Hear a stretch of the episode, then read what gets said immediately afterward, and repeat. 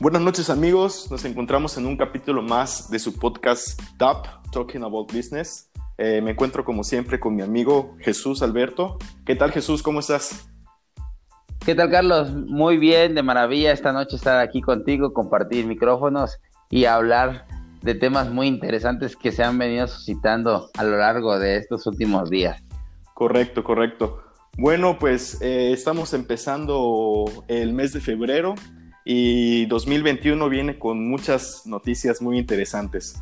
En este caso vamos a hablar de un tema que está en boca de todos, está en boca de todas las personas que eh, son amantes de los negocios y de las finanzas y también no solamente de los grandes inversionistas, sino también de los pequeños inversionistas en este caso.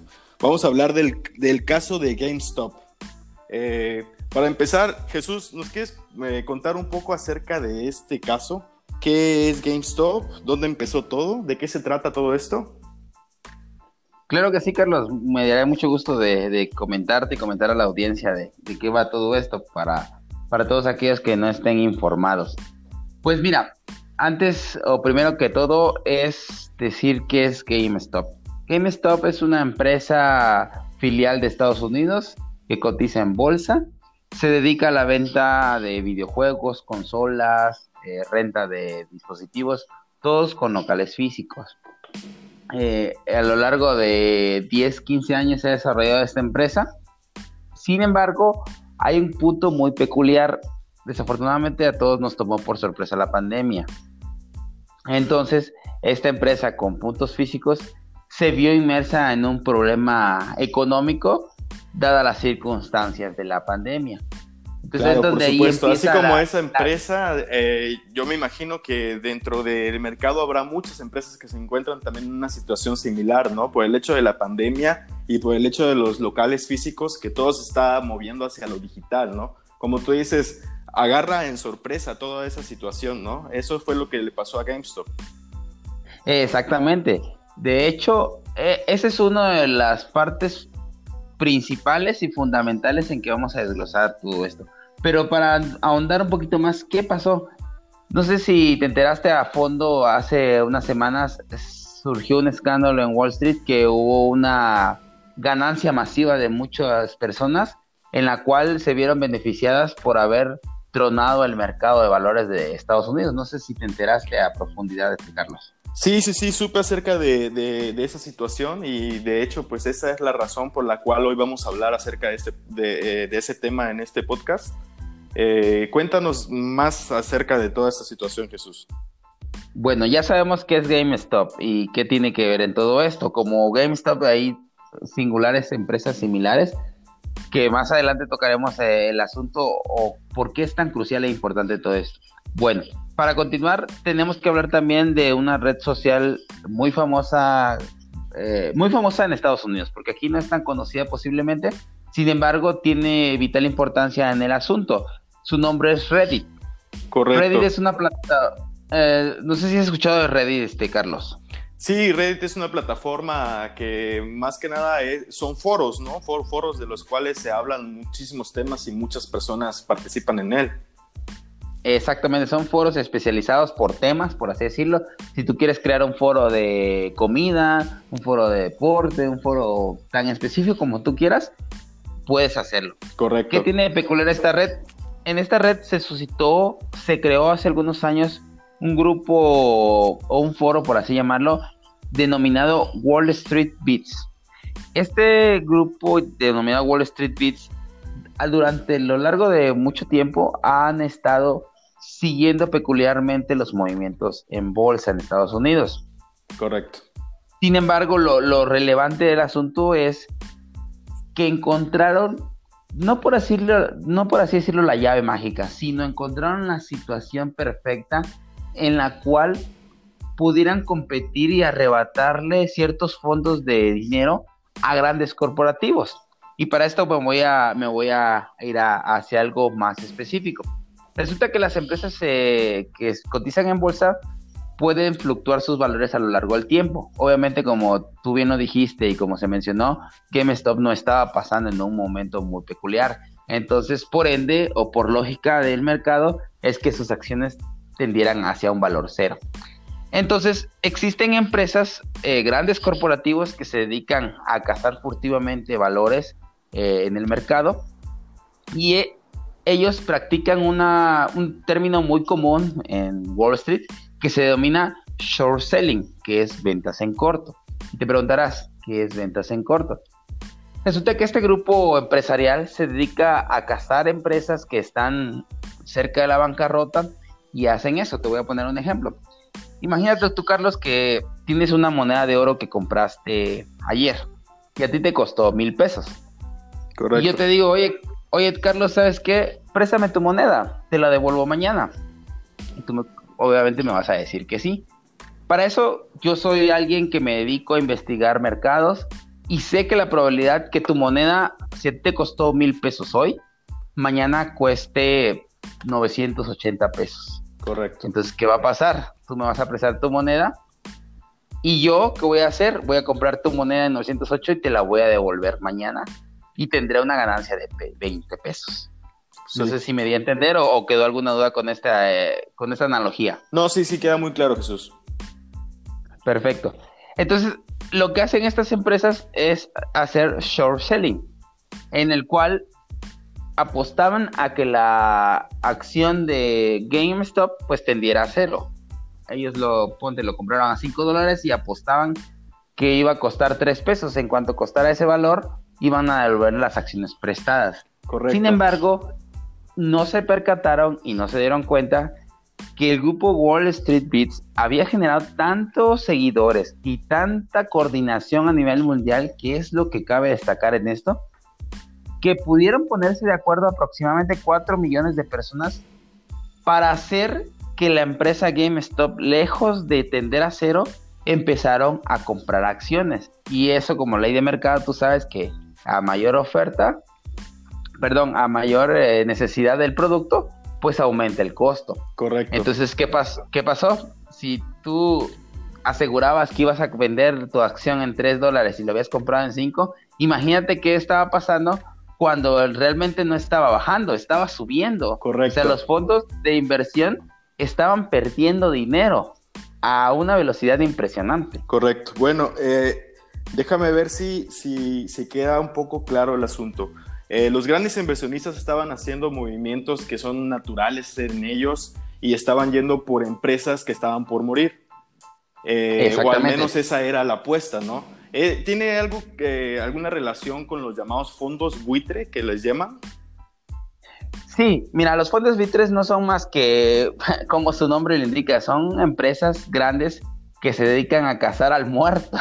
Sí, claro. Que cabe la redundancia en nuestro vocablo que no es más que buscar esas empresas que la tendencia o la probabilidad de que su valor tiende a cero es muy alta. Es decir, yo me dedicar a eso, voy a ver las empresas que ya no tienen valor de mercado, que sus ventas están bajando y por ende esa probabilidad me da de que un 90% el año que viene la acción va a bajar o un 10%, 15%. Perfecto. Entonces, estas grandes empresas, estos, estos eh, grandes financieros, estaban apostando a que ciertas empresas iban a morir y entonces un grupo de personas, de pequeños inversionistas, probablemente amateurs, se pusieron de acuerdo para rescatar a estas empresas y en ese momento eh, los inversionistas que iban por esas empresas que estaban muriendo resultaron que no estaban muertas, que subieron muchísimo su valor. Sí, imagina, sí, porque imagínate, tú imagínate que yo te prestar tu moneda y te costó mil pesos, pero mañana la tengo que devolver y ya a mí me va a costar dos mil pesos. Imagínate cuánto dinero voy a perder. Y esto pues lo estamos hablando en miles de millones de dólares, ¿no? Te estoy hablando con 10 acciones, 100 acciones, porque como tú dices, son fondos buitres que se dedican a meter grandes capitales para terminar de tronar algunas empresas. Entonces, lo interesante de todo este movimiento y lo importante es el rompimiento de paradigmas o de la creencia de que nada más los grandes fondos pueden hacer dinero en Wall Street. Sin embargo, cabe mencionar que es un movimiento y es una situación un tanto delicada porque realmente se rompe también una estabilidad financiera que puede dar pie a muchas otras cosas. Correcto. que es lo que pasa consecuentemente. Sí, correcto. Como tú dices, eh, GameStop fue el inicio, Sí, de hecho, eso yo te iba a preguntar, Jesús. Esta situación que se está dando ahorita con GameStop y este grupo de personas que compraron muchas acciones de esta compañía que estaba por quebrar, está eh, siendo eh, un precedente en la industria de, las finanzas o había habido una situación similar con anterioridad? ¿O es la primera vez que sucede algo, algo como esto? Fíjate, Carlos, que nunca había suscitado una situación similar. Es la primera vez en la historia que no tiene precedentes y que realmente impacta y preocupa a la vez. Este grupo denominado Wall Street Beats eh, denomina como la venganza de 2008. Como muchos sabrán, 2008 fue un año difícil financieramente hablando, debido a que muchos fondos tronaron los mercados de valores, que es harina de otro costal, que en algún otro momento lo podemos Ya será para otra plática, ¿no?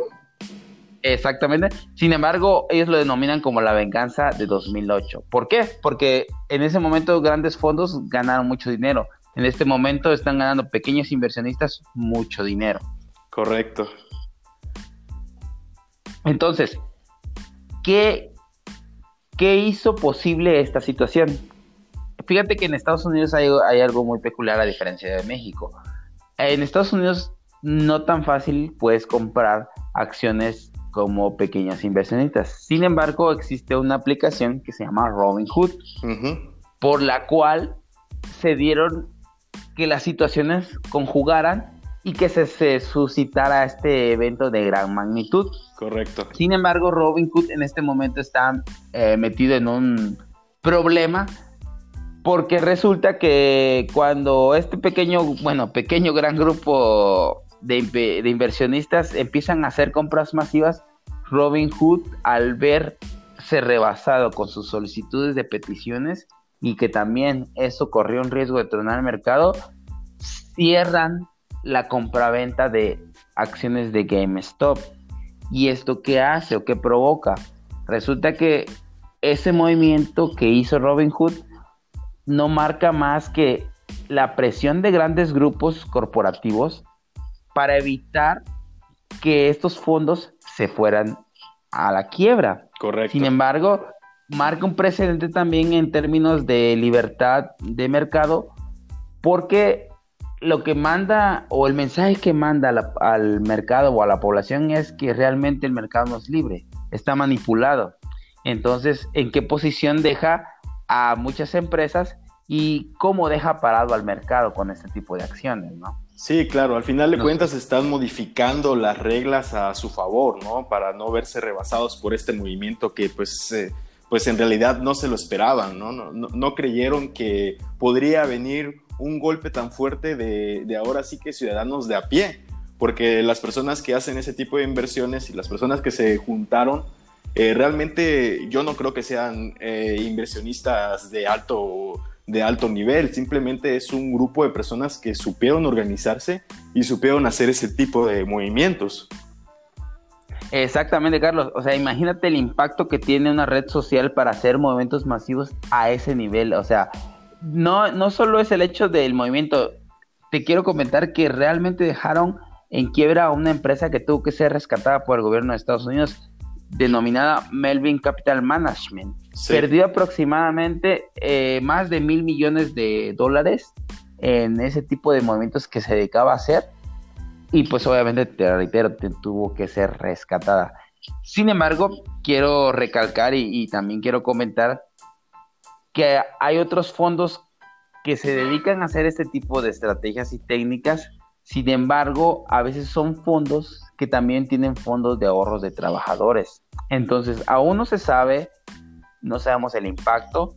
Sin embargo, puede que algunos fondos hayan perdido dinero de la misma gente que ahorra para su retiro o para su plan de salud. Ah, en Estados Unidos hay diferentes formas de, inversiones.